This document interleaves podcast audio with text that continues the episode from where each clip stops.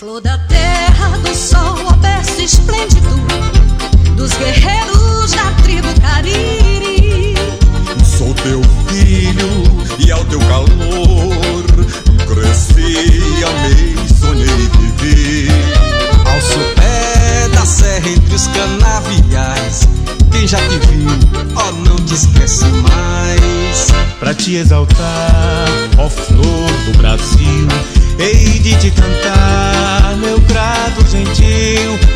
Ao coração do Ceará, comigo a nação te cantará.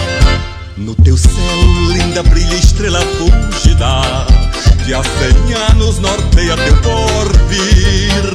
Grato amado, idolatrado, teu destino has de seguir.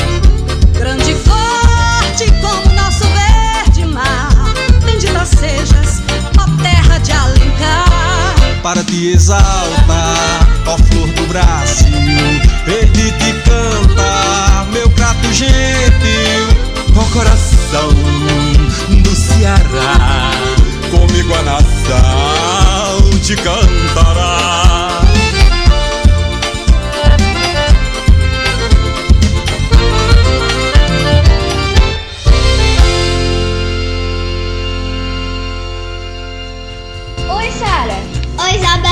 Vai começar o programa Minuto Mais Saúde, da Rádio Literária Carrapato. Eu vou ficar ligadinha aí.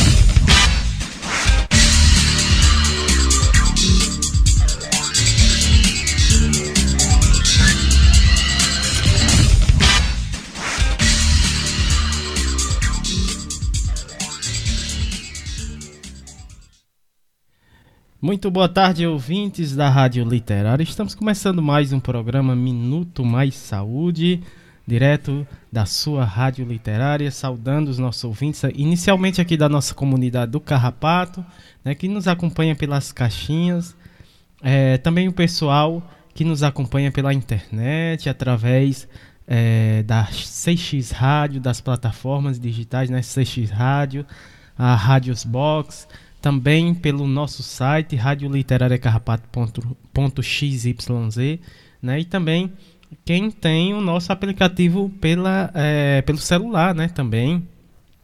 Você também que queira é, baixar o nosso aplicativo, é só na Play Store e procurar Rádio Literária Carrapato e baixar o nosso aplicativo. Uh, saudando também os nossos ouvintes que nos acompanham pela Rádio Cafundó e também quem, o pessoal que nos acompanha pelo podcast. Né? O nosso programa também está disponível em podcast. Muito boa tarde, Érica.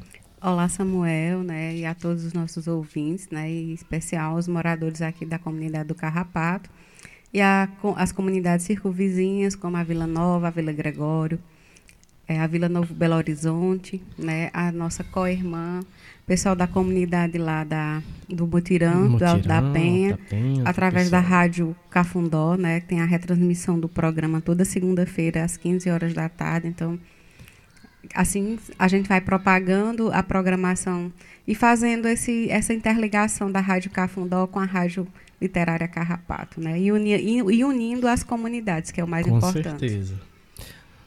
Vamos é, de utilidade pública agora no nosso programa, abrindo, na verdade, nosso programa com a utilidade pública. Vamos aos casos referente a, aos casos de Covid aqui da nossa cidade. Né? Esses são dados fornecidos pela Secretaria Municipal de Saúde aqui da cidade do Crato. São dados do dia 22 de 4 de 2022. Vamos a eles, né? Caso suspeito aqui na nossa cidade, nenhum caso. É, internado também não temos nenhuma, é, nenhuma, nenhuma pessoa internada. Ah, casos confirmados aqui na nossa cidade, é, 20.906 casos confirmados, é, recuperados aqui na nossa cidade, 20.653. Uh, casos descartados aqui na nossa cidade, 38.391 óbitos, total de óbitos aqui da nossa cidade, 253 em isolamento até o momento, nenhuma pessoa, né? Total de notificações aqui na nossa, na nossa cidade, 51 mil, perdão, 59.297. Esses são os, é, os dados é, referente aos casos de Covid aqui da nossa cidade.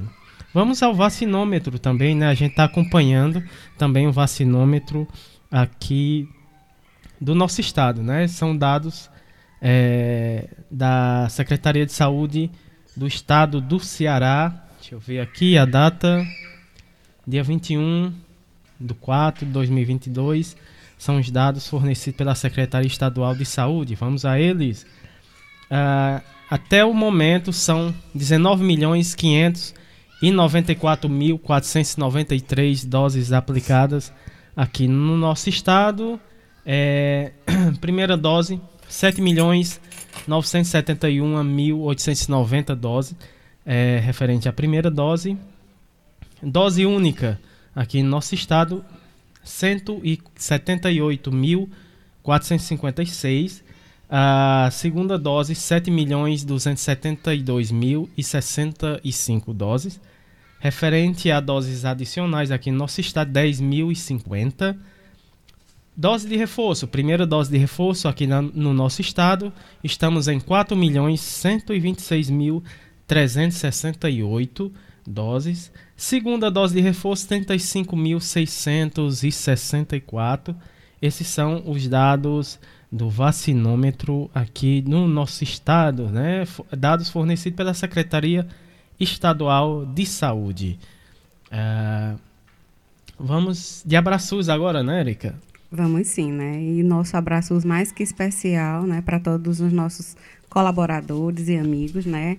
Em especial a Patrícia Silva, da Rede Humaniza SUS, nosso querido professor Ricardo Cecim, Lohane Solano, Graça Portela, da Fiocruz Rio de Janeiro, a nossa irmã e apoiadora, a Rádio Paulo Freire da Universidade Federal do Pernambuco, professor Sérgio Aragaki, Margarida Pereira, doutor Olivandro e toda a sua comitiva lá do, do mutirão lá da cidade Eita, de Cajazeiras, é no estado da Paraíba, né?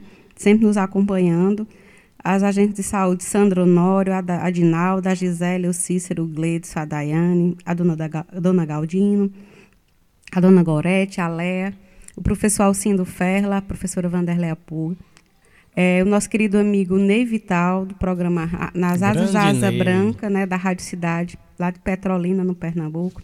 Nosso querido professor Itamar Lage, lá de Pernambuco também.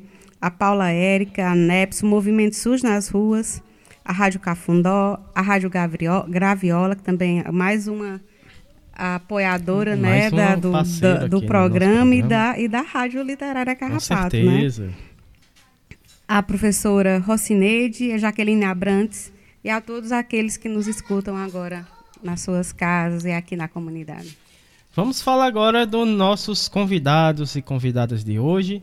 Né? É, lembrando que o tema do, dos programas do mês de abril são os desafios das comunidades agroecológicas e as organizações sociais. Né? Vamos ao primeiro bloco, nosso convidado do primeiro bloco, atualidade e pandemia. O nosso primeiro convidado é o Janailton Coutinho, né?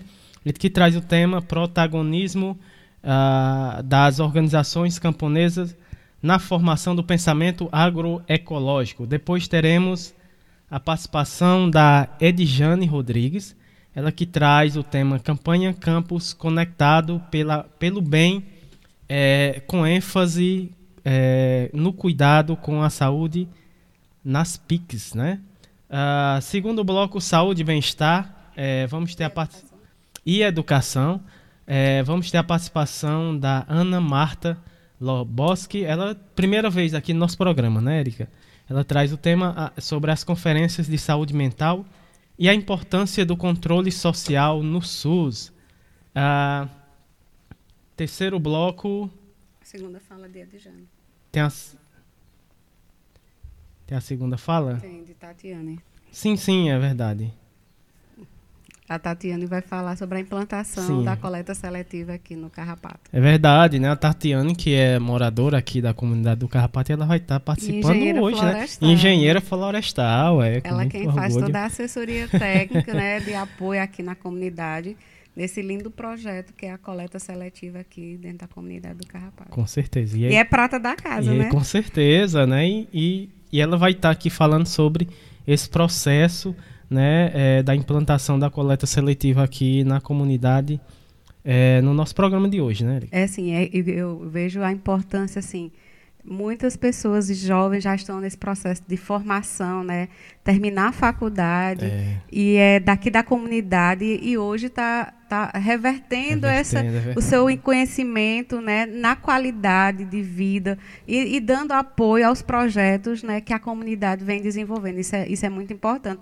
Assim como Tatiana, futuramente já temos a Bia, a Vitória, daqui a uns dias o Samuel também, né? Finalizando o curso. Então, a gente fica muito feliz quando alguém da própria comunidade passa por esse processo de formação, porque uma das coisas que o, que o projeto daqui do Carrapato sempre estimula é realmente esse processo de formação, é educação. As crianças que participam de todas as atividades têm que estar matriculadas na escola, têm que frequentar a escola, né? né, Samuel? Com Você certeza. fala melhor do que eu sobre isso, né? Pois é, e, e- e já nesse eh, embalo, né, a gente tem também esse ano teve o lançamento do livro eh, de duas crianças aqui da nossa comunidade, que é um orgulho grande, né, para a gente, que foi o Cauê e o Kaique, os dois irmãos, né, lançaram aí esse livro e, e é um orgulho aqui da nossa comunidade, né. Ah, terceiro bloco, momento arte, cultura, prosa e poesia e o projeto Prosa RHS, Narrativas em Rede, e também o projeto Nordestinados a Ler. Hoje é dia do projeto Nordestinados a Ler, com a nossa querida Luciana Bessa, ela que vai trazer o cordel da sustentabilidade de Vicente Campos, com participação da Luciana Bessa. Bom, esses são os nossos convidados de hoje, do nosso programa de hoje. E vamos com a nossa primeira música, abrindo aqui o nosso programa. É, Flávia Flair, Fe, Flay, Flaira.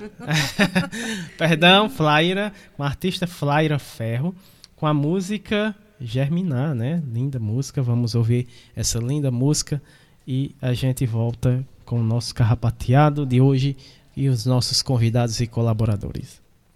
imensidão, perdemos a conexão pela doença de ouvir a voz da falsa razão, abrindo os olhos sem acordar, fechando o olho da intuição. Abrimos mão de enxergar o desabrochar da vida, obedecer, entristecer, procrastinar, sem tempo de ser o que a nossa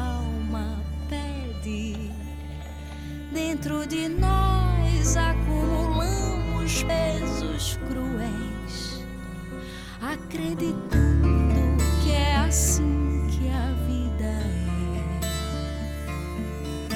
Nascemos imensidão, perdemos a conexão. pela doença de ouvir a voz da falsa razão, abrindo os olhos sem fechando o olho da intuição, abrimos mão de enxergar o desabrochar da vida, Obedecer, entristecer, procrastinar, sem tempo de ser o que a nossa alma pede. dentro de nós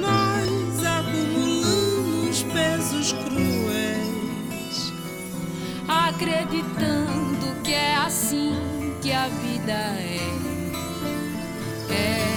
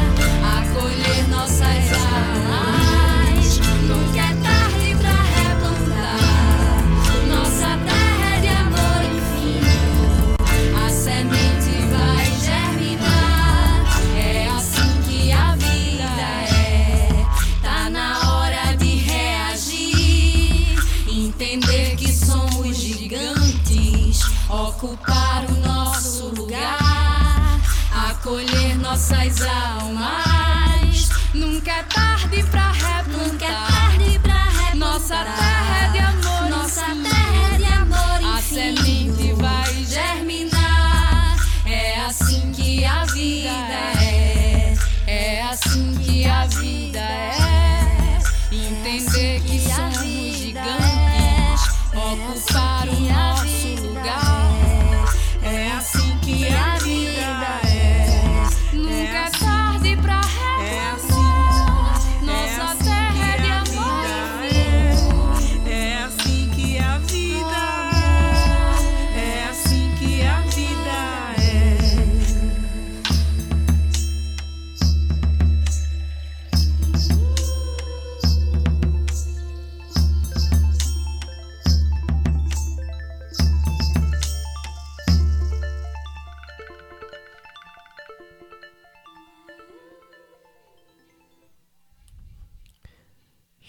Estamos de volta aqui com o nosso programa e vamos começar o nosso carrapateado de hoje. Lembrando o tema, os desafios das comunidades agroecológicas e as organizações sociais. É, vamos começar aqui com o primeiro bloco, atualidades e pandemia. Ah, nosso primeiro convidado de hoje é o professor Janailton é, Coutinho, ele que é gra- é, tem graduação em licenciatura em Ciências Agrícolas pela Universidade Federal Rural do Rio de Janeiro, ah, também com mestrado em Extensão Rural pela UFV e doutorado em Educação Brasileira Universidade pela Universidade Federal do Ceará, a UFC. Eh, ele fala aqui da cidade do Crato, né? E é, o tema da fala do professor Janailton, o protagonismo das organizações camponesas na formação do pensamento agroecológico. Então vamos ouvir o professor Janailton aqui no nosso programa. Primeira vez dele aqui no nosso programa, né? primeira participação. Ah, seja bem-vindo aqui ao nosso programa. Muito boa tarde. Bom dia, bom dia a todos, bom dia aos ouvintes da Rádio Literária Carrapato, especialmente aos ouvintes do programa Muito Mais Saúde. É com muita alegria que a gente vem fazer é, hoje uma discussão.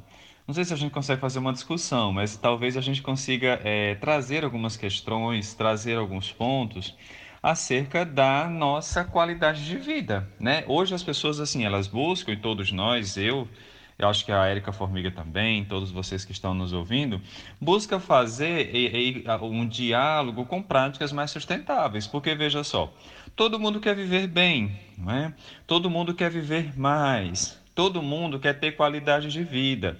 Todo mundo quer um bem viver, todo mundo quer estar bem. Ninguém quer viver por viver, ninguém quer ah, ah, simplesmente passar pela vida, mas nós queremos experimentar todas essas as sensações e todas as as formas que vai to, todos as- os jeitos que vão fazer com que a gente tenha uma vida melhor, né? E assim, pensar saúde não significa, por exemplo, pensar é, trazer práticas é, ou farmacêuticas, ou somente quando a gente vai pensar em práticas hospitalares e assim por diante. Mas existem formas, existem práticas, existem jeitos de da gente conduzir a nossa vida e que às vezes a gente nem pensa que a gente é capaz ou que não se relaciona com a gente, é, mas o, o, o jeito que a gente se relaciona, por exemplo, com a natureza, o jeito que a gente, a forma como ela- pela qual os agricultores produzem, se relaciona com a natureza no sentido de produzir esses alimentos, e a forma como a gente se relaciona com esses alimentos é, traz implicações, trazem consequências é, profundas para a nossa saúde para o nosso bem viver. Ou seja, traz implicações para a nossa qualidade de vida. Então, aquilo que costumeiramente a gente não pensa, quando a gente vai no supermercado, simplesmente a gente vai à prateleira e a gente pega o alimento, coloca no carrinho, paga e traz para casa. Mas algumas perguntas elas precisam ser feitas. Por exemplo, esse alimento, esse alimento ele é transgênico ou não? Depois, se você está trazendo o alimento com o Tzinho, o símbolo lá dos transgênicos, quais são as consequências para a sua saúde? Né?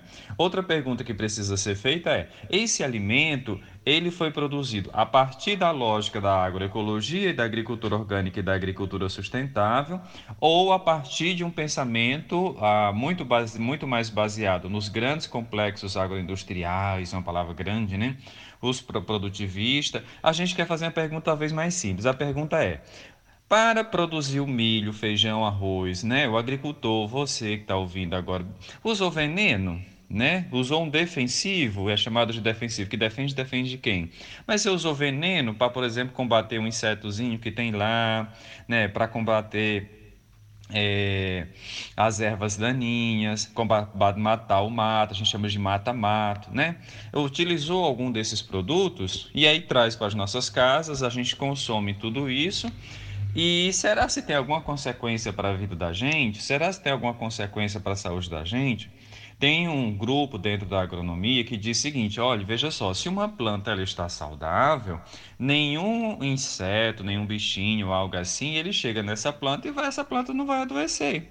A mesma coisa é a gente, né? É claro que eu não sou da área da, da saúde, eu venho das ciências agrárias, mas se nosso corpo está equilibrado mentalmente, psicologicamente, fisicamente, etc., se a gente dorme bem, se a gente se alimenta bem, dificilmente alguma doença vai chegar né, no nosso corpo. Mas tem algumas questões, e hoje principalmente, que vão fazer com, mesmo que a gente tenha acesso a uma grande quantidade de alimentos nas nossas mesas, nas nossas casas, esses alimentos eles estão contaminados. E aí nós vamos entrar no tema da nossa discussão de hoje, que é o protagonismo das organizações camponesas na formação do pensamento agroecológico. E o que é esse pensamento agroecológico? De que, que se trata? Né?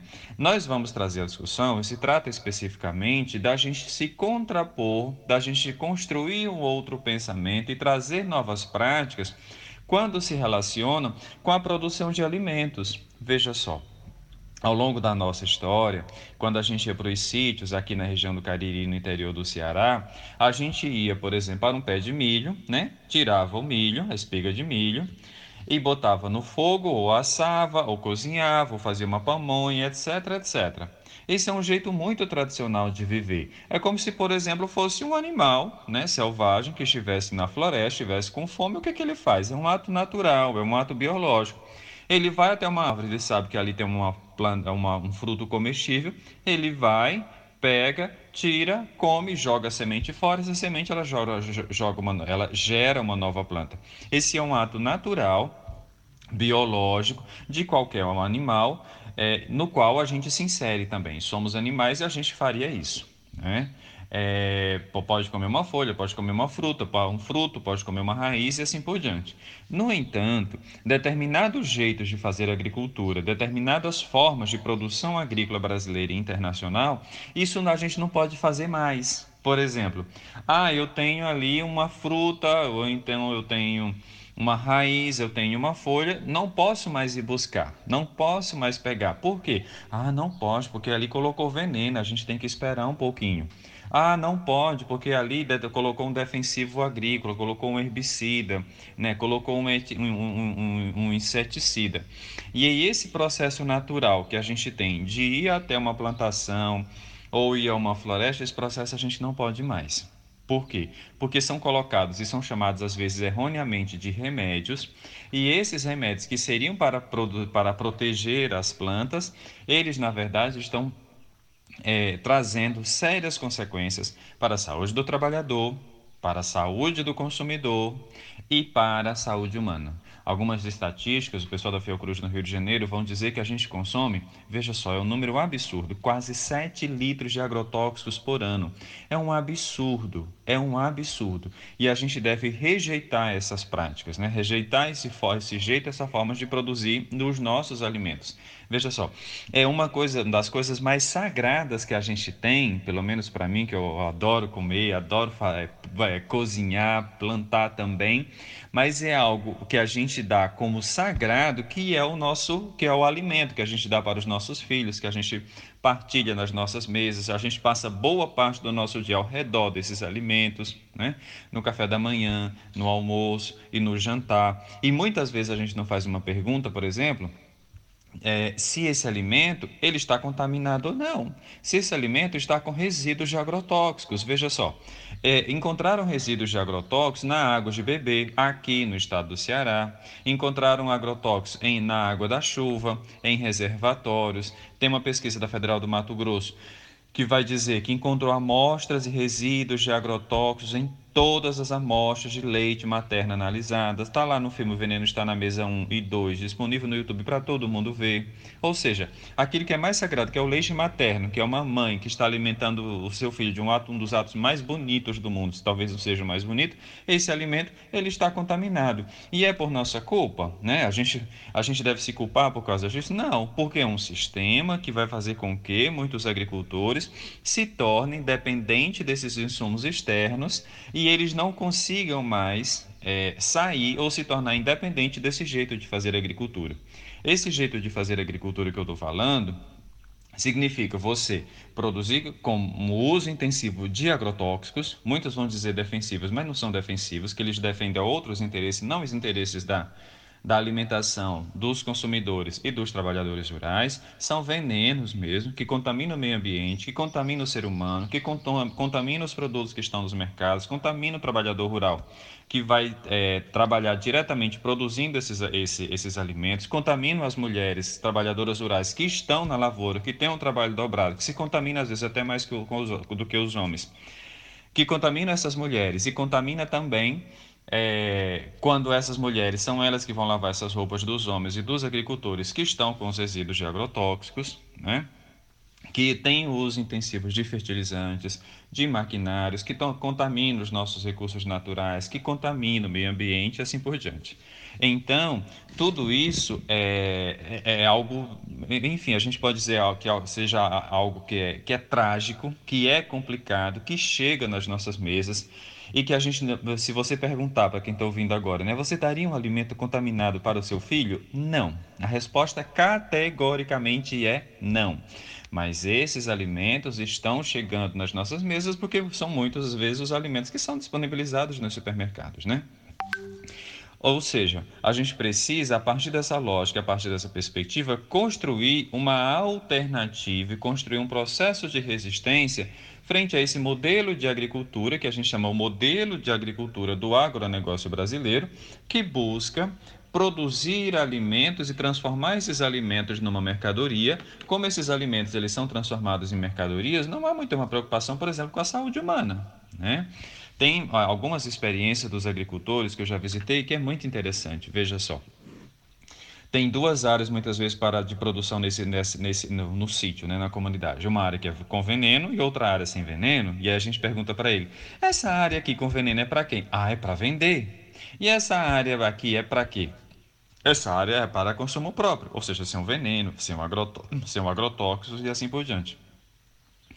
A Ana Primavera, que é uma das principais estudiosas é, brasileiras que está no Brasil, que, que, viveu boa parte, vai fazer a pergunta para os agricultores: Você comeu esse fruto? Você sabe que gosto tem? Não, não sei. Mas, mas como você não sabe? Foi você que plantou? Foi você que cultivou? Não, isso daqui é para vender. Isso daqui é para outra pessoa.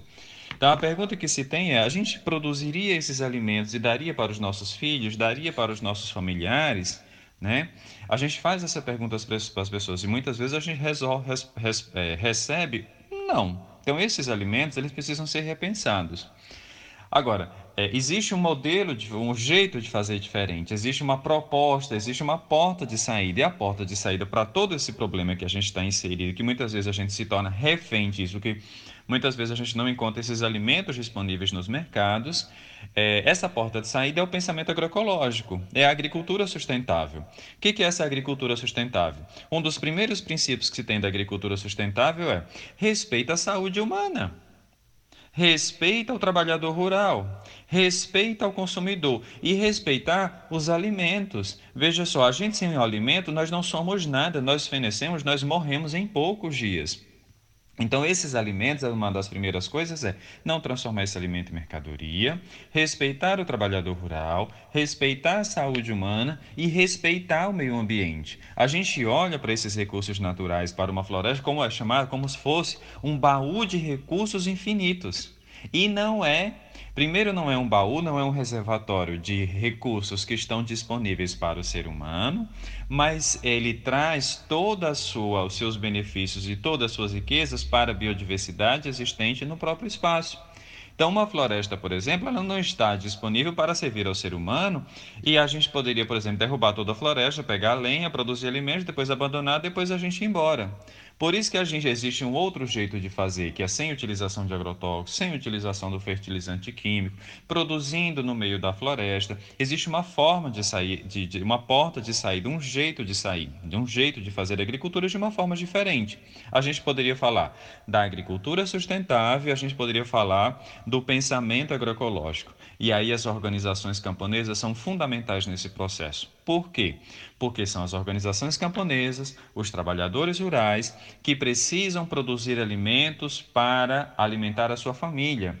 No Brasil, esses agricultores familiares produzem quase 70% de tudo que chega na sua mesa, dos alimentos que a gente consome todos os dias, que não é soja, não é enfim, mas é, é, que é feijão, o alimento que chega na nossa mesa, que é o feijão, que é o arroz, que são as hortaliças e assim por diante, a macaxeira, as raízes. Esses alimentos são produzidos pelos agricultores familiares, né, com pouco crédito, com basicamente nenhuma assistência técnica, e algum desses agricultores que são agricultores familiares que fazem uma agricultura familiar de base agroecológica. E, ou seja, para finalizar, existe uma, uma, uma possibilidade, e é a partir da experiência dos agricultores familiares, das organizações camponesas, dos movimentos sociais, que são muitas vezes impactados por esse modelo dominante de agricultura, que é o agronegócio, que vai criar uma resistência. Qual é a resistência?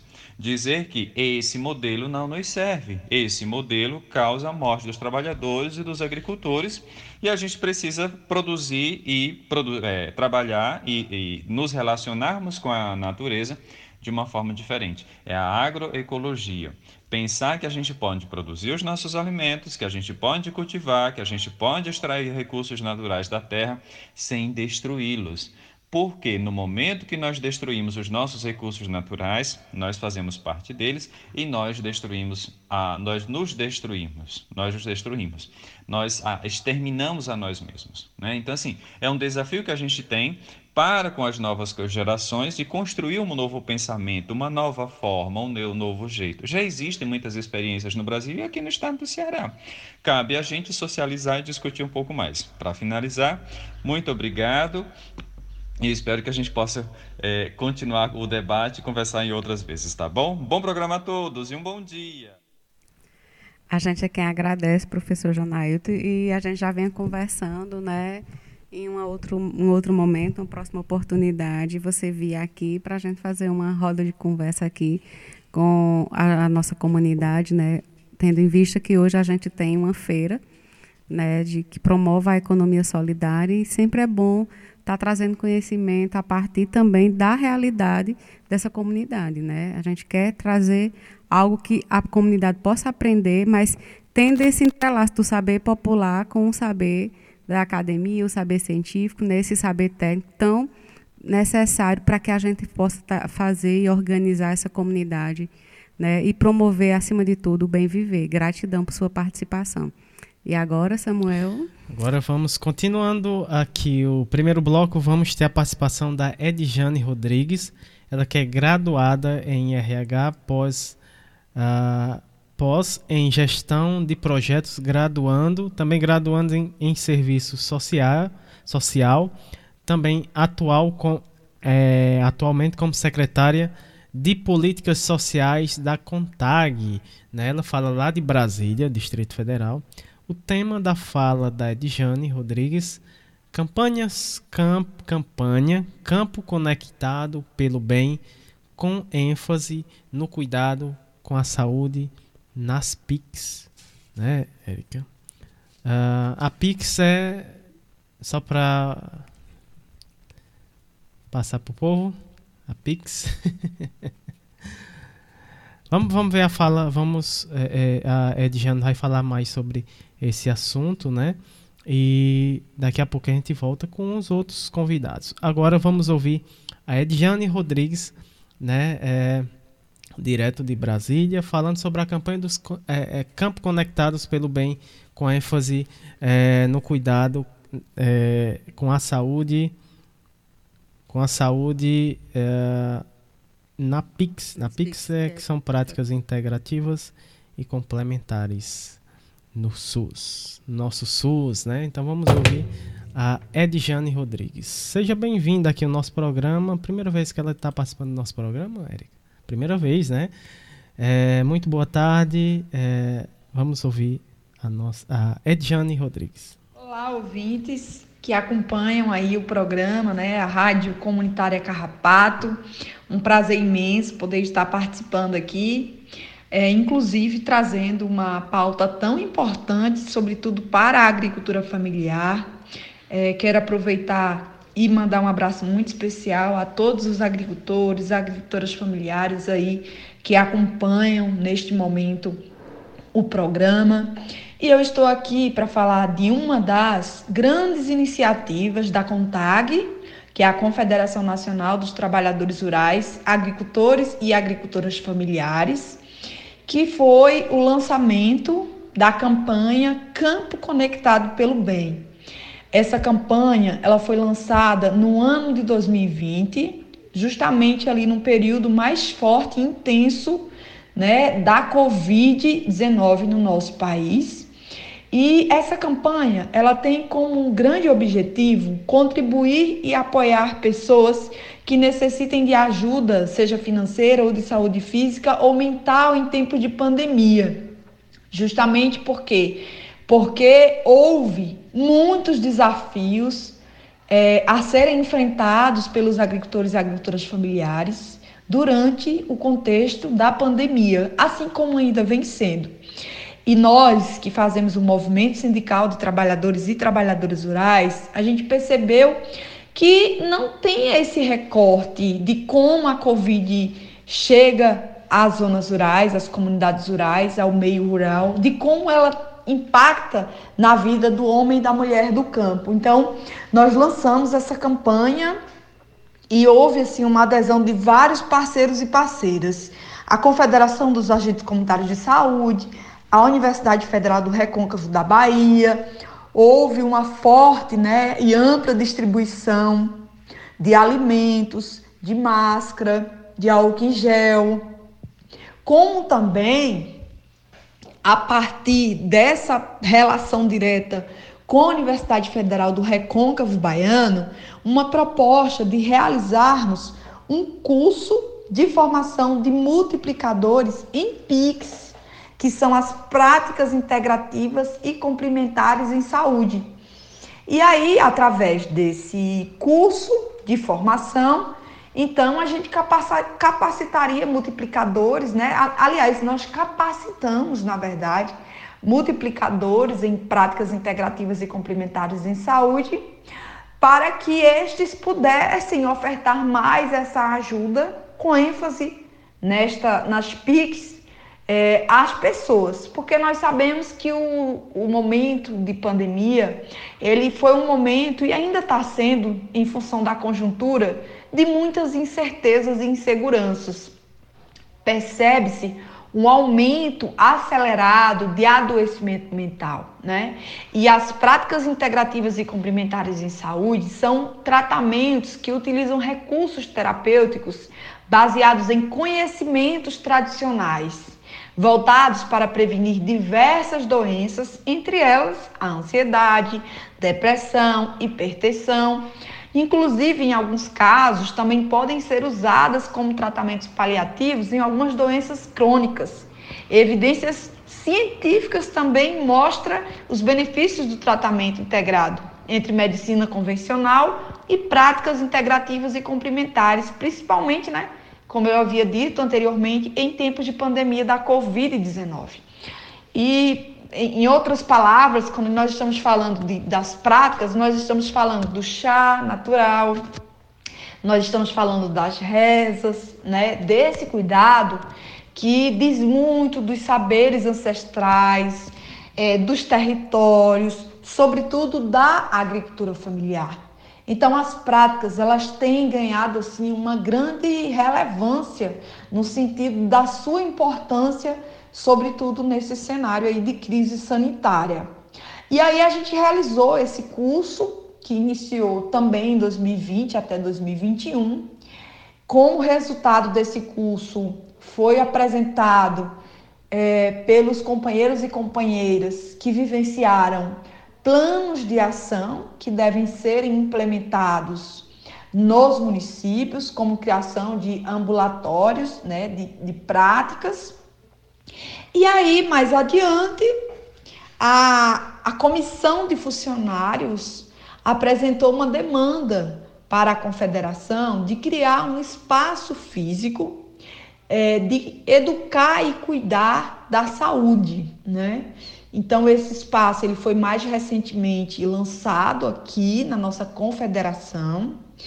É um espaço muito importante e é, é também é importante reafirmar que esse espaço ele reforça a nossa luta de saúde do SUS, a importância do SUS, que inclusive tem perdido o orçamento, né, em função da emenda constitucional de número 95, e a gente precisa também fazer a reflexão dos impactos negativos dessa emenda, sobretudo em tempos de desrespeito à saúde.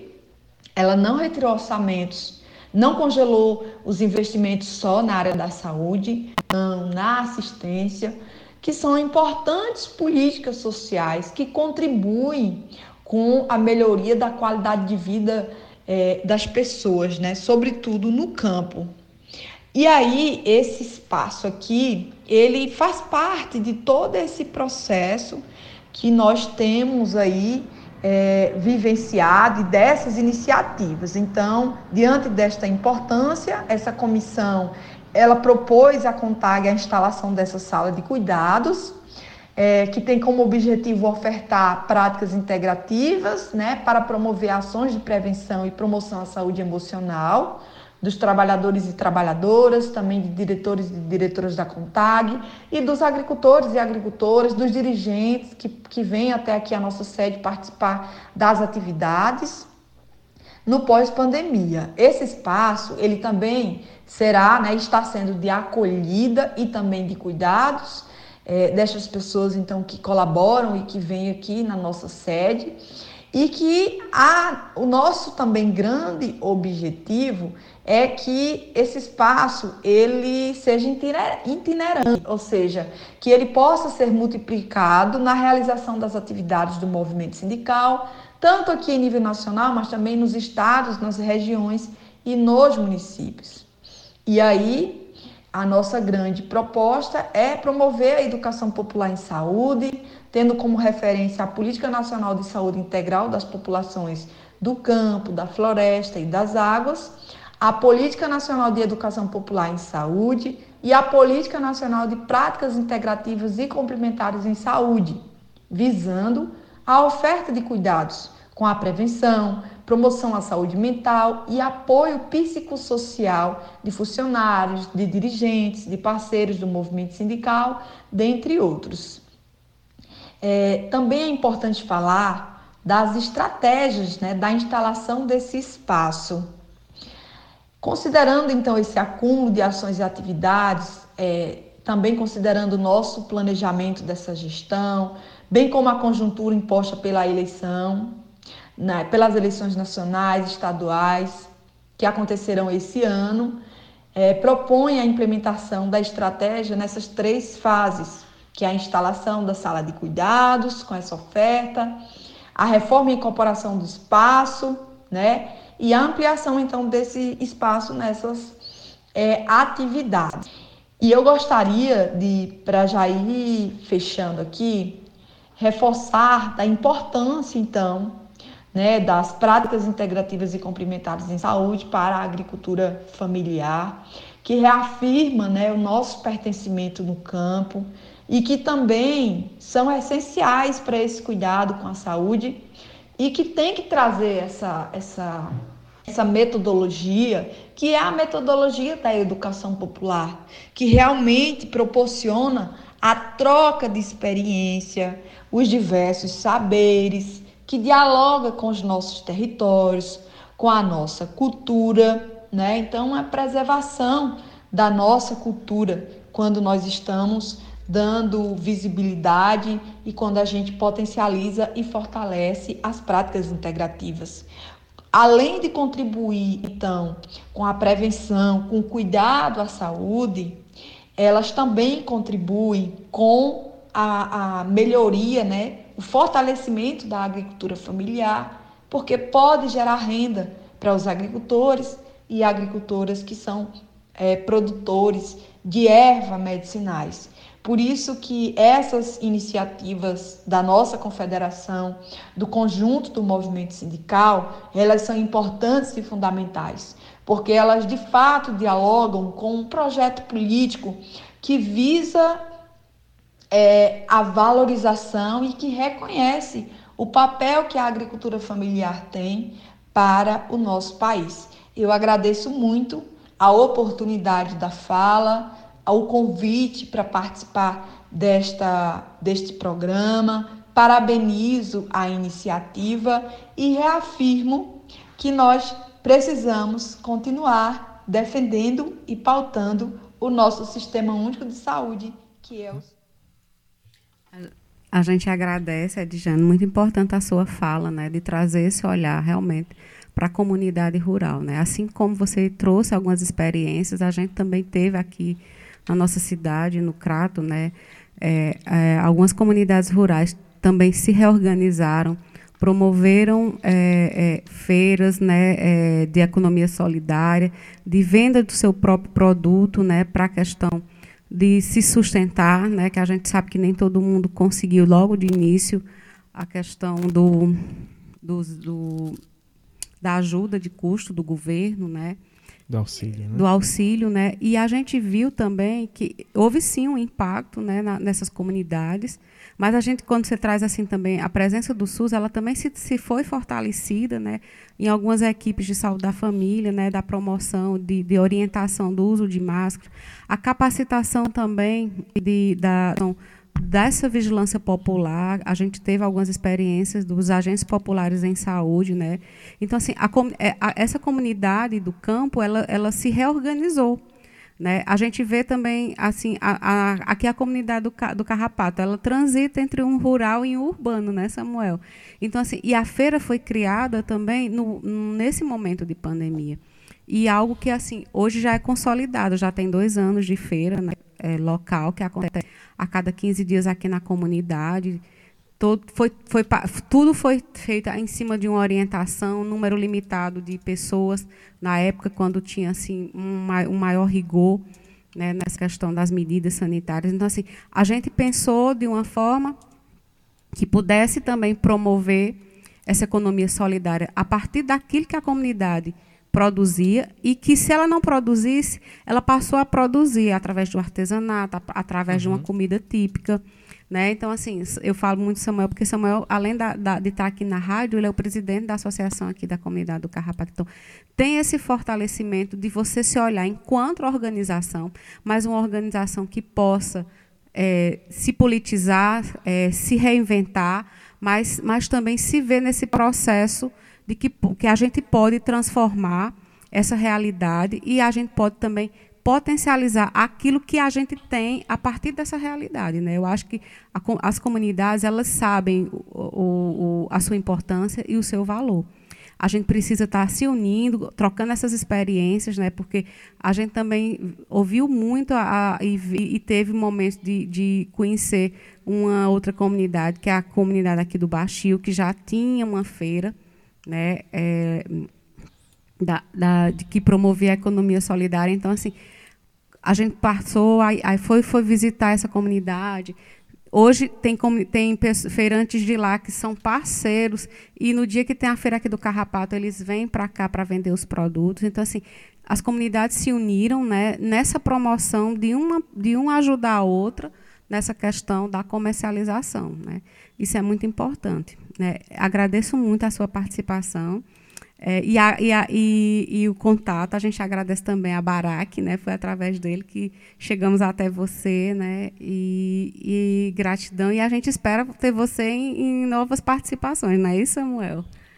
Com certeza, né? A gente agradece, né? Reforçando aí os agradecimentos da Érica, a participação, a colaboração da Edjane Rodrigues aqui no nosso programa hoje, né?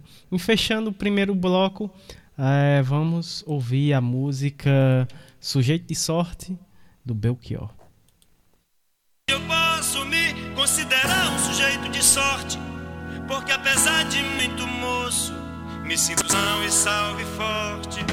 E tenho comigo pensado, Deus é brasileiro e anda do meu lado, e assim já não posso sofrer no ano passado. Sangrado demais, tenho chorado pra cachorro. Ano passado eu morri, mas esse ano eu não morro. Tenho sangrado demais, tenho chorado pra cachorro. Ano passado eu morri, mas esse ano eu não morro. Ano passado eu morri, mas esse ano eu não morro. Ano passado eu morri, mas esse ano eu não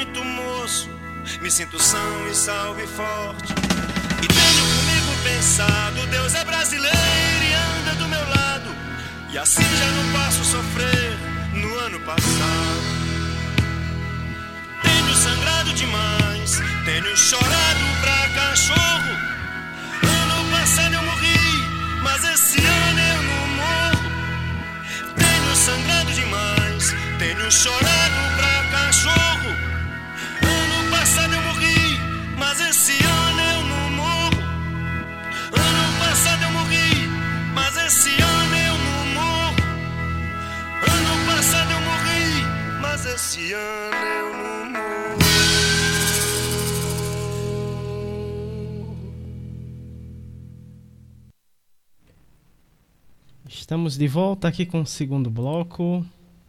Eu ver aqui.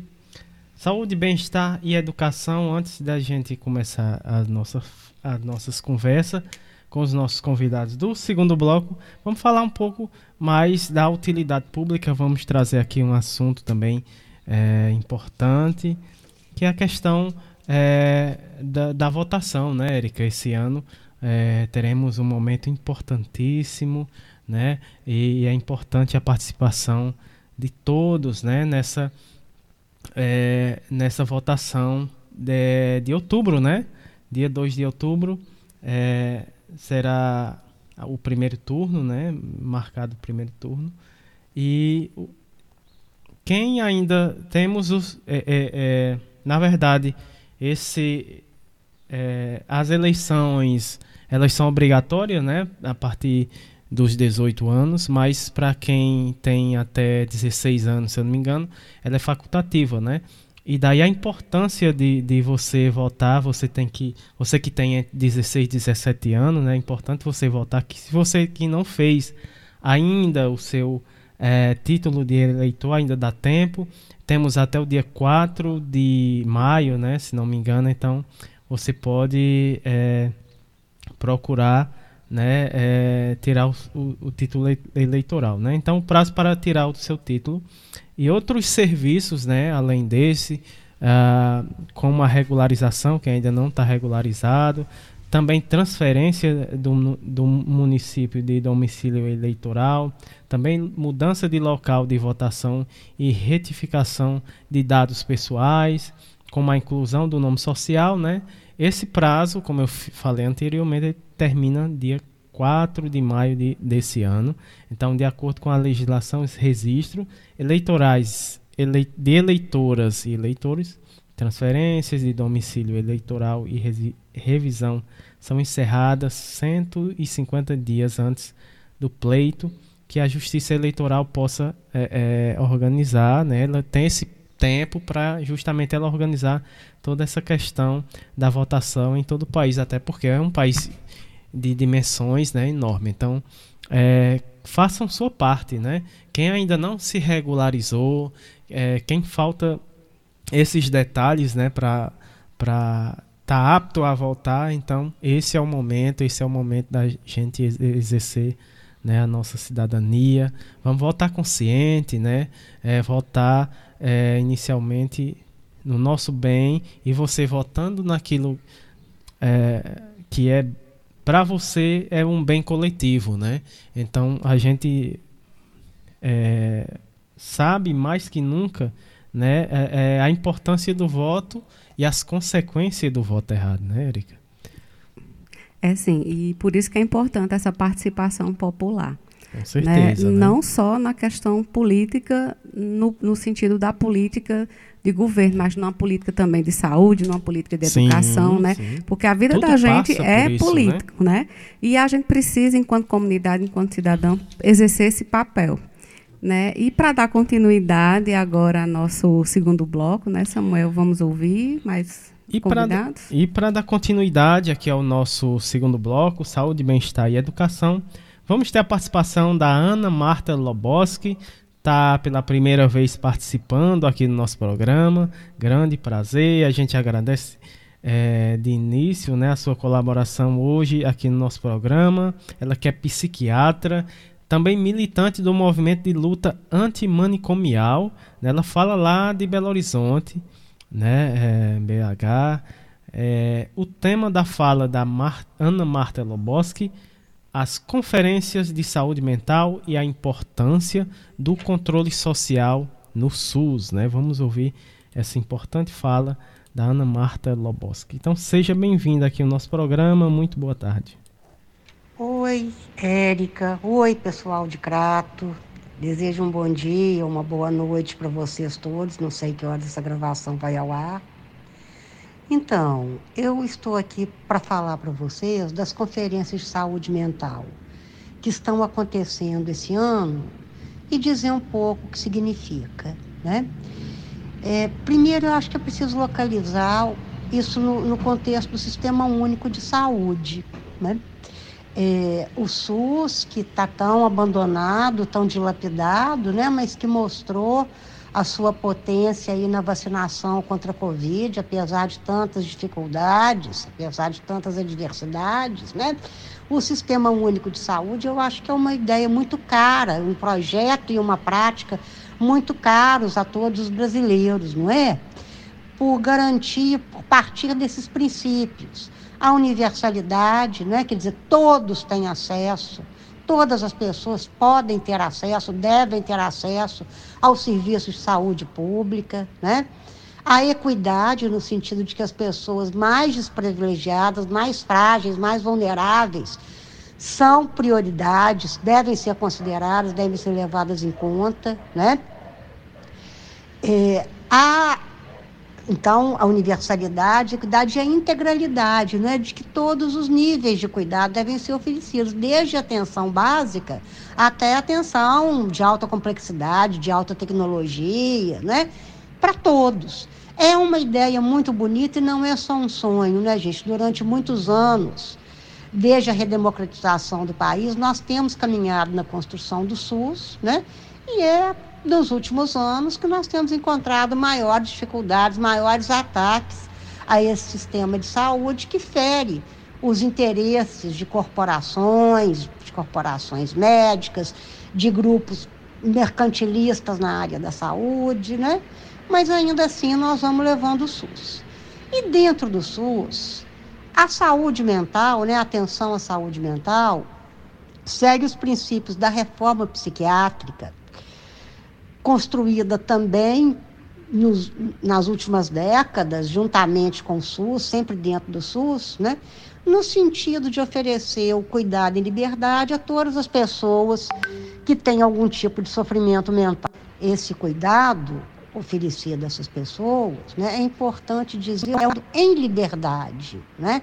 É um cuidado que não retire as pessoas, não afaste as pessoas, não exclua as pessoas de suas famílias, de suas comunidades, de, seus, de suas relações afetivas, sociais, né, de seu território, é um cuidado territorial. E é um cuidado que se faz na vertente oposta àquela do manicômio, né? Acho que todo mundo conhece, ouviu falar, teve um parente, um amigo que esteve alguma vez na vida internado nessas instituições horríveis, que são instituições de tortura, instituições de, de abandono, de exclusão, né?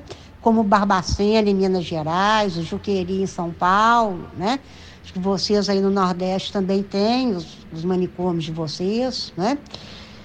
É, quer dizer, não são, não são de vocês, não são nossos, né? Eles foram impostos a nós por uma política de assistência muito perversa, muito cruel, né? É, bem, como é que nós podemos combater isso, enfrentar isso? Eu acho que nós temos que pensar nos movimentos sociais e no controle social. Né? É, os movimentos sociais né, são organizações independentes e autônomas de usuários, trabalhadores, familiares do Sistema Único de Saúde, né? Muito, movimentos muito fortes na, na, nisso que nós chamamos de luta antimanicomial e que sempre pressionaram no sentido de aprovação de legislações, de portarias, né, para que esse investimento em serviços territoriais e abertos fosse possível, né? Então, a participação desses coletivos organizados foi decisiva na história da reforma psiquiátrica brasileira e continua sendo, né? E por isso que a gente conseguiu, dessa forma a gente conseguiu, que o Conselho Nacional de Saúde aprovasse para esse ano de 2022 a realização da Conferência Nacional de Saúde Mental. Né? Mas, enfim, há muitas décadas, como eu disse, existe no Brasil esse movimento, que é um movimento contra o manicômio, né? um movimento de oferta em cuidado e liberdade, através de vários tipos de serviço né? Todos eles territorializados, todos eles no âmbito da comunidade, os CAPs, a própria atenção à saúde mental na, na, nas unidades básicas de saúde, os centros de convivência, as moradias protegidas, enfim, uma série de equipamentos e serviços que garantem isso, né? Que desde que as pessoas recebam a devida atenção, o devido a, a devida assistência, elas podem ser cuidadas, devem ser cuidadas junto de suas famílias, junto de lugares, junto de seus amigos, e isso é melhor para elas e para todo mundo, né? E nós avançamos muito no Brasil, durante muitos anos avançamos muito nesse sentido, né? O grosso do financiamento para a saúde mental, que era dirigido para hospitais psiquiátricos, nós conseguimos que ele fosse reinvertido e dirigido para esses serviços abertos e territoriais. Né? Mas temos tido retrocessos nos últimos anos. Né? É, o Ministério de Saúde, né, ocupado nos últimos tempos por, por políticos cujo perfis, cujo, cujos perfis são ligados ao, a, a, a, a, essa ideia da saúde como mercadoria, né? uma saúde privatista, eles têm feito de tudo para reinverter isso novamente, né? para que os hospitais sejam de novo, os hospitais psiquiátricos, manicômios, sejam de novo né? privilegiados como local de assistência, em detrimento dos Vamos interesses do bem-estar da população. Como é que funciona uma conferência de saúde, né? Ela é puxada pelos conselhos de saúde, né? Isso, e, e, e, elas têm várias etapas, né? Tem a etapa municipal, cada município faz uma conferência, né? E manda e tira seus delegados, manda seus delegados para a conferência estadual, que por sua vez tira propostas e delegados que vão para a conferência nacional, né? Então as propostas e diretrizes da política de saúde mental, elas vão sendo construídas a partir da base, né? a partir do município, para chegar no Estado, para chegar na, na, na, na Conferência Nacional. É importante dizer que a composição das conferências é de 50% de usuários do Sistema Único de Saúde, 25% de trabalhadores e 25% de gestores e prestadores, né? Ou seja, uma composição democrática que favorece a falha e o posicionamento dos usuários, né? No caso da saúde mental, também de seus familiares, né? E isso faz com que a participação democrática e popular seja forte quando as conferências são bem feitas, quando são, quando são bem organizadas. Nós estamos agora organizando as conferências municipais, né? Aqui em Minas, onde eu falo, de onde eu falo, onde eu trabalho e atuo, né? Nós já realizamos conferências municipais em várias cidades, né? A de Belo Horizonte, que é a capital, vai ser agora na próxima semana. E tem sido muito bacana, sabe, gente? Eu acho que isso tem variado nos diversos municípios e estados do país, né, porque depende muito da organização dos movimentos populares em cada município, em cada estado. Mas eu acho que é um processo muito bonito, muito forte, muito interessante, que nós temos que incentivar e nós temos que fortalecer. Então, a minha, a minha conversa com vocês é no sentido de incentivar a realização desses eventos para que a gente possa realizar a Conferência Nacional, né? Ela está prevista para novembro e nós sabemos que nessa conjuntura que o nosso país está vivendo, que é uma conjuntura de turbulência, de ataque às instituições democráticas, né? É uma é um empreendimento muito difícil, né? O de fazer conferências de saúde, saúde mental, que tenham efetivamente essa participação popular a qual eu me refiro aqui com vocês, né? Mas nós temos conseguido, né? E é importante que a gente tenha em mente a necessidade, o incentivo, a nossa organização, empenho para a realização das conferências em suas várias etapas, no município, no estado, em cada estado, para que possa acontecer em novembro, né, a Conferência Nacional, e para que nós chegamos lá com propostas que garantam a continuidade da reforma psiquiátrica brasileira, que como o próprio SUS, né, porque a reforma psiquiátrica faz parte do SUS, ela só é possível através do SUS, né, para que ela possa se fortalecer, para que ela possa resistir a tantos ataques que nós temos sofrido. Eu acho que é isso. Eu mando meu abraço para vocês, né? Por enquanto é isso. A gente agradece muito, professora Ana. Nosso abraço também, né, pela sua generosidade de participar e dizer também que essa semana nós tivemos a nossa primeira conferência de saúde mental aqui no município do Crato, né? Foi na universidade, né? Então a gente teve todo esse processo, né, de discussão dos eixos, de participação, da formação de grupos, né? E a gente ficou feliz por ter sido a nossa primeira num momento tão importante, né, que a gente possa também estar tá se avaliando a, enquanto serviço, né, enquanto também município produtor desse serviço.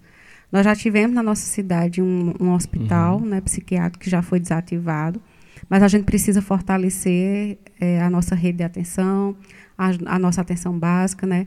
E a gente sabe que nesse momento ainda de pandemia, né, o quanto isso impactou a saúde mental também dos nossos usuários e as nossas, né? E a gente enquanto trabalhador nesse processo de cuidado, né?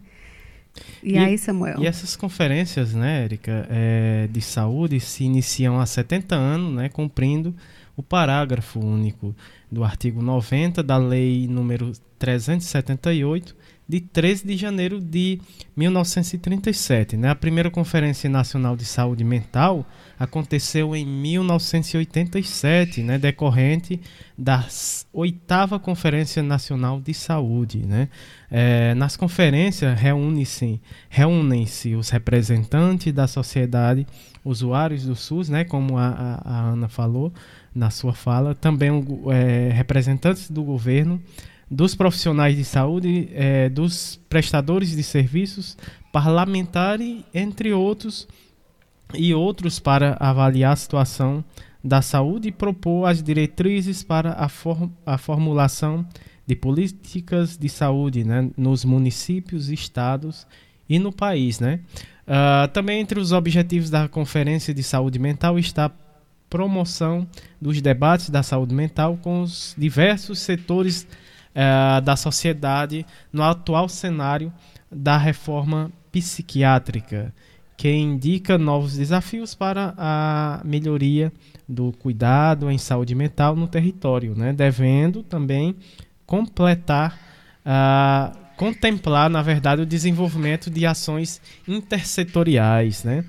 E é, considerando essa importância né, desse efeito, o Conselho aqui né, na nossa cidade, o Conselho Municipal de Saúde da cidade do Crato, a Prefeitura e a Secretaria Municipal de Saúde realizaram né, a, primeira conferência né, municipal de saúde mental aqui na nossa cidade do Crato. Né? Que momento importante, né, Erika?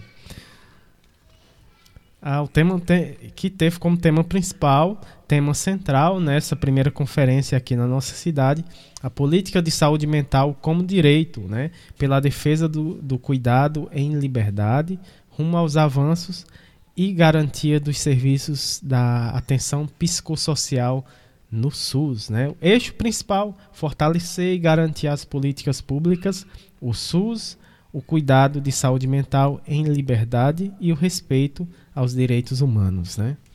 Ah, essa foi a primeira conferência de saúde mental aqui na nossa cidade.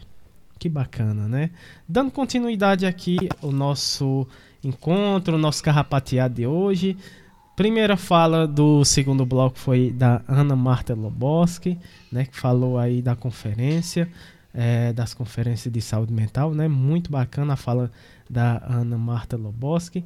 Agora vamos trazer, né, é, primeira vez aqui no nosso programa, é né, uma honra trazê-la aqui no nosso programa. Ela que faz parte aqui do nosso carrapato, ela é a Tatiane Gomes do Nascimento, que é, ela é engenheira ambiental, né, aqui da cidade do Crato e mora aqui no nosso Carrapato, cresceu aqui, né, é, dentro do movimento e hoje, né, é, orgulhosamente, ela é uma engenheira ambiental e vai falar aqui sobre o processo de implantação da coleta seletiva aqui na nossa comunidade do Carrapato, né, Eric? É, sim, dá, ela faz esse assessoramento Eita, técnico, né, daqui sim, da, da, desse certeza. mais um projeto aqui na comunidade.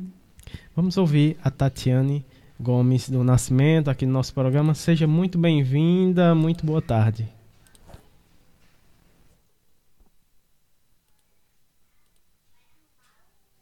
Boa tarde, boa tarde a todos os ouvintes da Rádio Literária Carrapato. Eu me chamo Tatiane Gomes, sou engenheira ambiental e sanitarista, formada pelo IFCE Campo Juazeiro do Norte. A implantação da coleta seletiva no sítio Belo Horizonte, como popularmente é conhecida a comunidade Carrapato, ela gera uma ideia um pouco antiga, onde vinha sendo trabalhada entre eu e o presidente da comunidade, o Samuel, e com uma força da, da prefeitura, né, através da Secretaria do Meio Ambiente, essa ideia ela foi para frente onde a gente teve o apoio para a implantação da coleta seletiva, que inicialmente foi um sucesso, a comunidade aderiu como a gente não imaginava. E eu, por estar recém-formada e trabalhando, entrava com a parte técnica, ajudava o Samuel com a parte técnica, e ele, junto com outras pessoas responsáveis pela direção da comunidade, fazem a parte social, que no caso era estar passando nas casas, conscientizando a população, é, incentivando o, o, a população, né, a comunidade, a fazer a destinação correta não está colocando todo tipo de material, porque a associação do Crato, a associação de recicladores, elas não reciclavam todo tipo de material. Então eu, através de um áudio do WhatsApp, a gente enviou no grupo da comunidade quais eram os materiais que a comunidade reciclava, que para eles tinha, tinha valor econômico também, né? Aí a população fez essa adesão. É, a gente teve que interromper um pouco é, a nossa coleta seletiva, devido a pessoas estarem colocando materiais inapropriados. Então a gente decidiu por parar para fazer uma nova campanha de conscientização, fazer umas fazer oficinas de educação ambiental, onde novamente eu falo, eu entro com a parte técnica e o Samuel com a parte social para darmos continuidade à coleta seletiva e ela ter ainda mais sucesso do que ela teve inicialmente. Aí tivemos né, a nossa engenheira ambiental, a Tatiane Gomes, ela falou um pouco sobre essa implantação, né? Bem importante, foi um momento importante que a gente teve é, na nossa comunidade, né, ano passado, que foi a implantação da coleta seletiva, né? A gente vem é, nessa implantação com o pessoal, o pessoal então começando a, a, aderir nessa ideia.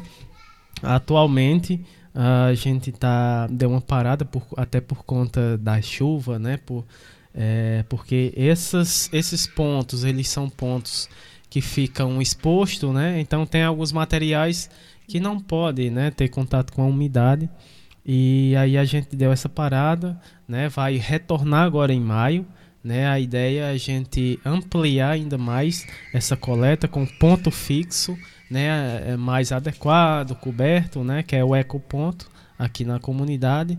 E aí a gente está nesse processo né, de construção é, desse ecoponto e aí a gente vai é, dentro desse processo também de construção a gente vai estar tá intensificando, como a Tatiana falou, essa questão da, da conscientização né, do pessoal, né, trabalhando através de oficinas, né, palestra e ela vai ser uma figura fundamental nesse apoio técnico, né? E importante também estar tá ressaltando que assim acabou sendo um projeto piloto também a nível Sim. do município e agregou mais um outro projeto que são os mulheres catadoras, né? Então assim existe a separação e o carro da coleta é de outro projeto que se chama Mulheres Catadoras. Então assim os projetos se agregam, se somam, né, para promoção e, e, e, e, acabam um projeto atravessando o outro na questão do conhecimento. Da... Lembrando que quando se cria um projeto aqui no Carrapato, não se cria do nada. Tem todo um processo de fala, de conversa, né? de observar a, a, como é que essa comunidade pratica, para a gente tentar ajustar, né? com muita conversa, com muito diálogo, mas também mostrando os resultados, o que isso pode estar impactando quando a gente fala de uma coleta seletiva aqui na comunidade, como um projeto também piloto, é, eu vou só caracterizar um pouco geograficamente esse lugar, né? Esse lugar ele fica próximo, quase um pé de serra. É um lugar também que tem transita entre o mundo rural e o urbano, né? Tem uma rua que, que liga dois bairros, dois bairros Perfeito. que tem, tem é, que ainda promovem o turismo turismo ambiental, porque é cercado de rios, uma cascata, uma cachoeira próximo. Então, assim, é nesse, nesse olhar de minimizar esses danos. Ao mesmo tempo, estamos, estamos passando por uma expansão imobiliária, né, Samuel, aqui na comunidade, nos arredores da comunidade, que a gente tem que ver isso com muito cuidado, porque a gente sabe que já está impactando. Hoje teve uma chuva é, é, que, a gente, que a gente já viu que isso já aumentou um pouco do fluxo da água, já, já alagou um pouquinho algumas ruas, porque desmataram um pouco a, a área aqui do entorno. E aquela mata que, tava, que protegia já não está protegendo mais. Então, a água está descendo no volume mais considerado e está passando aqui pela comunidade. Né? Teve também essa, essa questão do impacto essa pavimentação de ligar um bairro a outro né? E que também teve, teve que fazer um ajuste. Do outro lado aqui do, do, dos arredores da comunidade passa o Rio Grangeiro, né? Então a gente, eu digo a gente porque assim Samuel faz toda essa orientação de não, de que ninguém da comunidade jogue seus dejetos dentro do rio, né? Então assim É, é por isso que é importante ter essa coleta seletiva, mas de uma forma que essa comunidade ela participe, ela entenda o processo, né, de preservação do seu próprio lugar, porque isso é, o, é, promover saúde, isso é promover o bem viver, né? Mas é tudo bem participativo nesse espaço de que promove também o conhecimento, porque a comunidade ela é ponto de cultura e ela atravessa todos esses saberes, né? Trazendo a educação, a arte, né? Como uma forma de, de, de aprender e que esse aprendizagem também traz esse impacto positivo para o viver em comunidade, né, Samuel? Com certeza, né? E a gente agradece, né, a fala essa fala importante da Tatiane né, aqui no programa. E a gente vai encerrar aqui o segundo bloco com a música do Gilberto Gil, Refazer, Refazenda.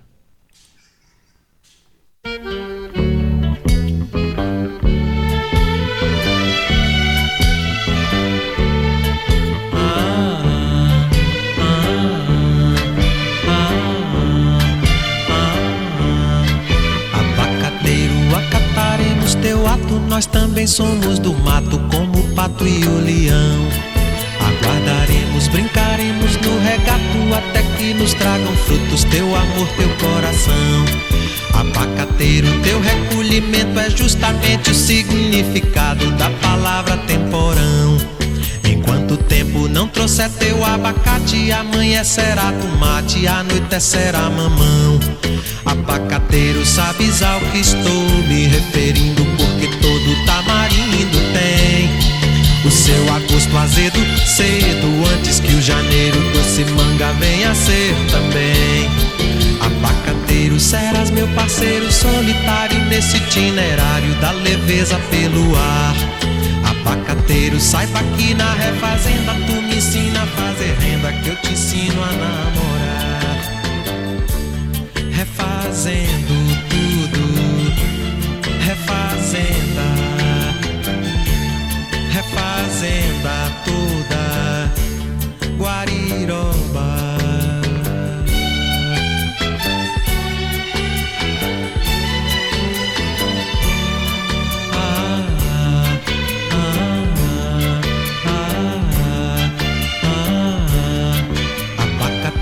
acataremos teu ato, nós também somos do mato, como o pato e o leão.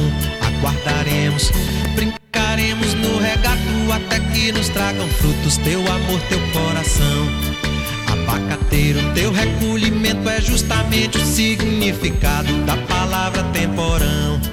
Enquanto o tempo não trouxer teu abacate, amanhecerá tomate, anoitecerá mamão. Abacateiro, sabes ao que estou me referindo, o seu agosto azedo cedo, antes que o janeiro doce manga venha ser também. Abacateiro, serás meu parceiro solitário nesse itinerário da leveza pelo ar. Abacateiro, saiba que na refazenda tu me ensina a fazer renda, que eu te ensino a namorar refazendo tudo, refazenda,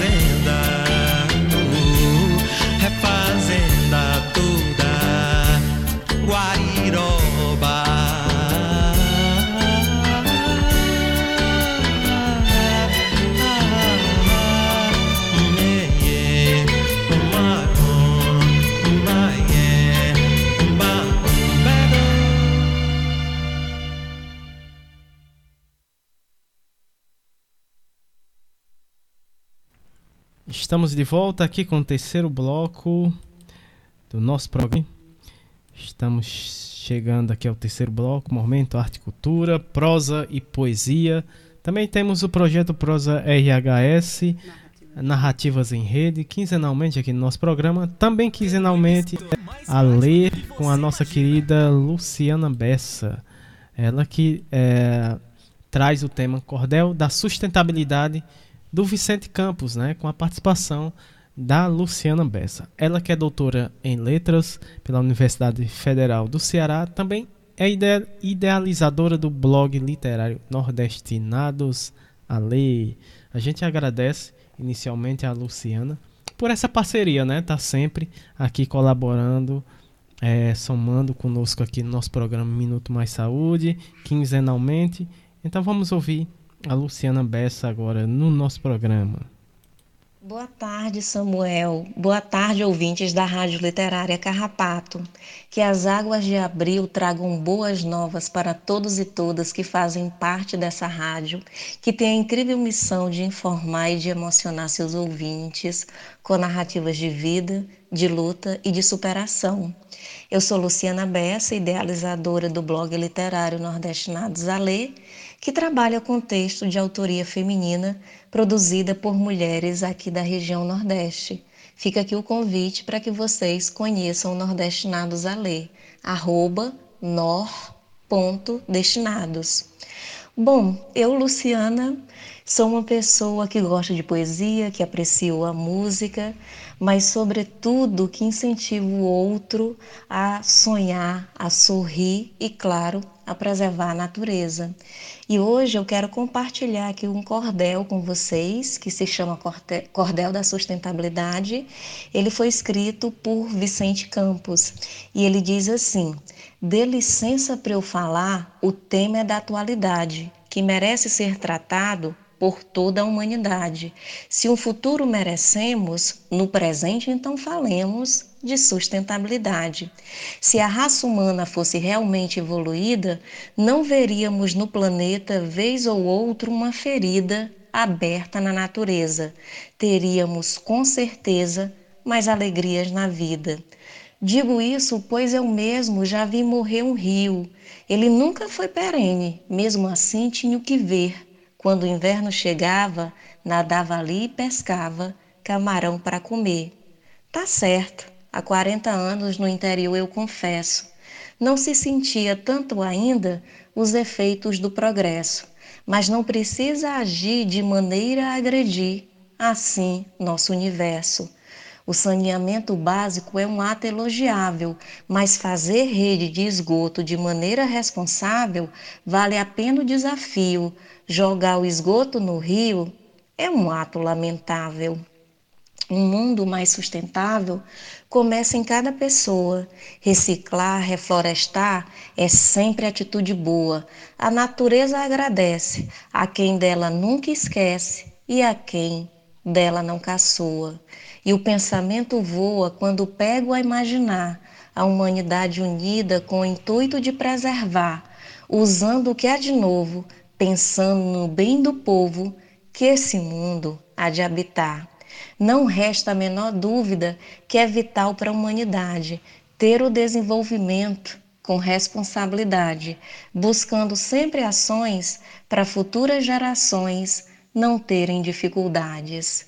Terá continuidade o desenvolvimento humano quando a nossa sociedade fizer constar em seus planos as práticas responsáveis e produtos recicláveis, adquirir sem engano.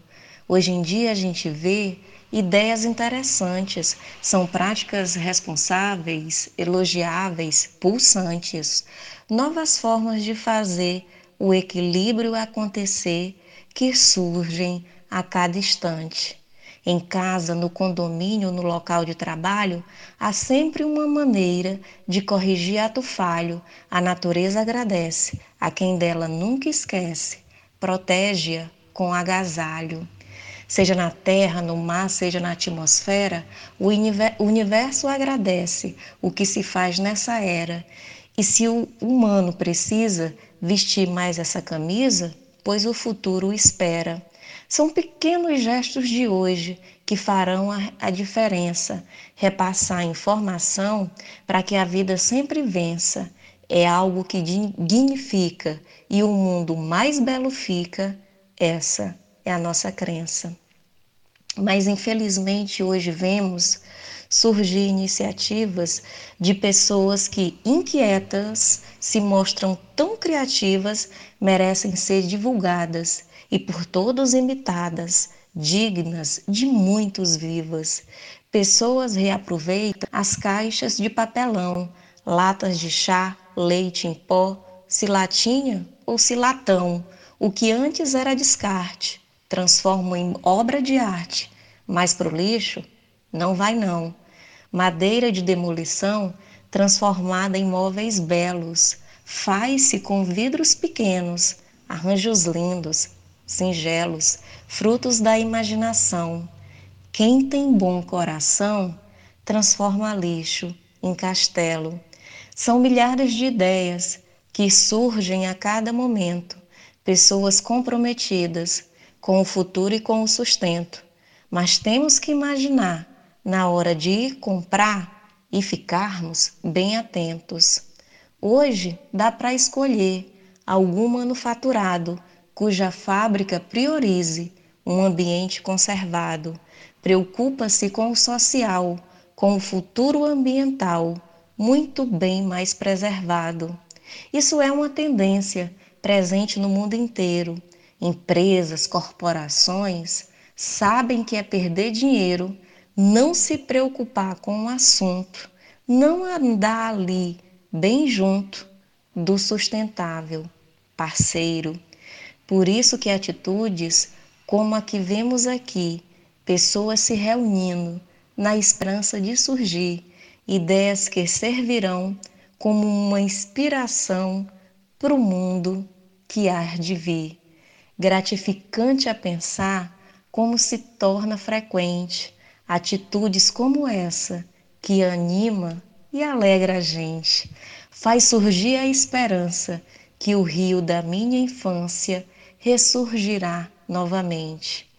Que desse primeiro encontro de gestão socioambiental, em que se reúnem gerentes de fóruns do tribunal, surjam ideias de verdade para a sustentabilidade se tornar da terra o sal. Lindo, não? Bom, e aí eu deixo aqui né, a mensagem para que você saia, vá ao campo, aproveite o sol, que cuide, que preserve a natureza, né, que tente recapturar essa felicidade que é aqui dentro de você, que pense na beleza da vida e que tudo que está aí ao seu redor, porque a beleza ela continua apesar de todas as pedras no caminho. E é isso. Sejamos felizes, respeitemos a natureza. E como diz o Antônio Costa, né? Se, no, se o mundo não posso mudar, ao menos plantarei uma árvore e cuidarei com carinho para que ela faça sombra e abrigue os passarinhos. Se não posso mudar o mundo, ao menos plantarei uma árvore para alimentar a meninada e que ainda sobrem muitos frutos para o banquete da passarada. Se não posso mudar o mundo, ao menos plantarei uma árvore para que nela os passarinhos possam fazer seus ninhos e gerarem outros passarinhos. Se não posso mudar o mundo materialista e rancudo, ao menos plantarei uma árvore com sentimento profundo. E é com esse sentimento profundo que eu convido a todos e todas né, a pensar nesse mundo cheinho de possibilidades. Até. Tá aí, ouvimos a Luciana Bessa, ela trouxe o Cordel da Sustentabilidade do Vicente Campos. A gente agradece mais uma vez a colaboração da Luciana aqui no nosso programa com o projeto Nordestinados a Lei. E com, com esse lindo cordel é, é, com a participação da Luciana Bessa, a gente encerra aqui o nosso programa de hoje, o nosso carrapateado. E a, desde já né, agradecemos a todos é, que esteve junto com a gente né, nesse carrapateado, nessa conversa é, maravilhosa, nas tardes de sábado. Vamos de abraços, Érica? Vamos sim, vamos sim. É, e esse abraços, né, mais que especial, é, a gente foi. Ah, tem problema aqui. E aí? Agora foi. E, deu certo. Agora deu certo. Pode falar aí. É, o Abraço SUS, né? Hoje vai para a Patrícia da Rede Humaniza SUS. Deixa eu ver aqui. Tivemos um probleminha aqui tá técnico. Agora tá. Só ajeitar aqui. Tá não. Vamos mudar aqui de microfone para o abraços da Érica. Agora deu certo, né, Samu? É, deu certo agora. Vamos lá, o abraço mais que especial, né, para essa rede de colaboradores, né, que sempre estão conosco, né? A Patrícia Silva, da Rede Humaniza SUS, a Solano, nosso querido professor Ricardo Cecim, Graça Portela, lá da Fiocruz, Rio de Janeiro, a Rádio Paulo Freire, da Universidade Federal do Pernambuco, o professor Sérgio Aragá, que é a Margarida Pereira, doutor Olivandro, né, e toda a equipe do Mutirão 1 lá de Cajazeiras, na Paraíba, né, a Sandra Honório, a Adinalda, a Gisele, o Cícero Gleidson, a Daiane, a dona, a dona Gorete, a Lé, o nosso querido professor Alcindo Ferla, a Vanderleia Pulga, o Ney Vital, lá do radialista do programa Nas Asas da Asa Branca, todos domingo, é, na Rádio Cidade 860 de Petrolina, nosso querido professor Itamar Lages, a Paula Érica, a NEPS, o Movimento SUS nas Ruas, a Rádio Cafundó, a Jaqueline Abrantes, a Rádio Graviola e a nossa querida professora Rocineide, né? Então, a todos a gente agradece, a todos os, os nossos ouvintes, né? A nossa querida comunidade aqui do Carrapato, a comunidade do Mutirão, Alto da Penha, né? Quem mais, Samu? A turma aqui nos ouve pelo podcast, né? Pois é, né? Agradecemos uh, a todos os ouvintes que nos acompanham no, no programa de hoje. Né? Lembrando que esse programa estará é, disponível em podcast, então é, a, a, gente agradece. Pode falar, Erika. É, a, temos, às vezes, as, as, participações também pelo WhatsApp, É. né? Então, a gente agradece. O abraço mais que especial ao professor Janailton e a gente vai marcar, viu? Já está aqui conversando com o Samuel essa possibilidade da sua vinda com os alunos para a gente fazer essa roda de conversa, tá bom? Vamos mais de abraços aos, aos colaboradores de hoje também, Samuel. Vamos é, é, agradecer, né, mandar um abraço especial para os nossos colaboradores. Professor Janailton, né, que participou aqui do nosso programa. Esperamos, vamos, vamos combinar, né, esse, esse encontro aqui na comunidade. Em breve teremos aí a visita do professor Janailton com seus alunos, né, aqui na nossa comunidade. Ah, agradecer também a participação da Edjane Rodrigues aqui no nosso programa hoje. Ana Marta Loboski também participou no segundo bloco. A Tatiane Gomes aqui, né, agradecendo a sua participação.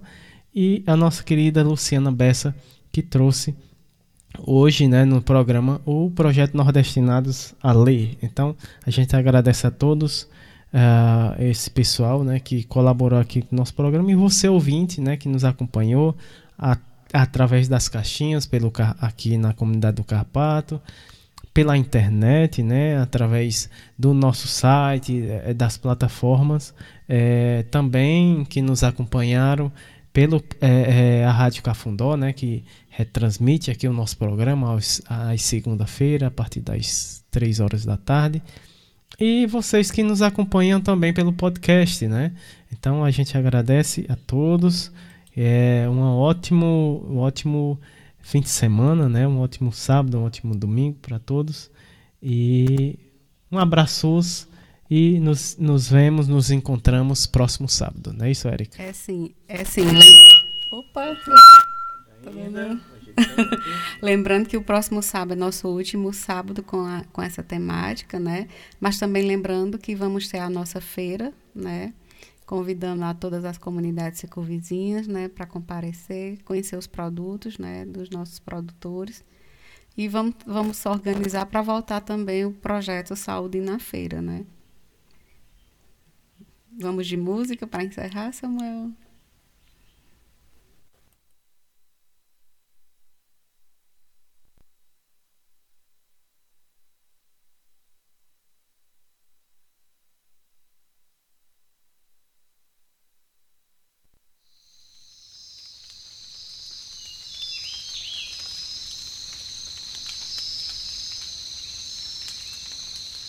Hey, hey, I,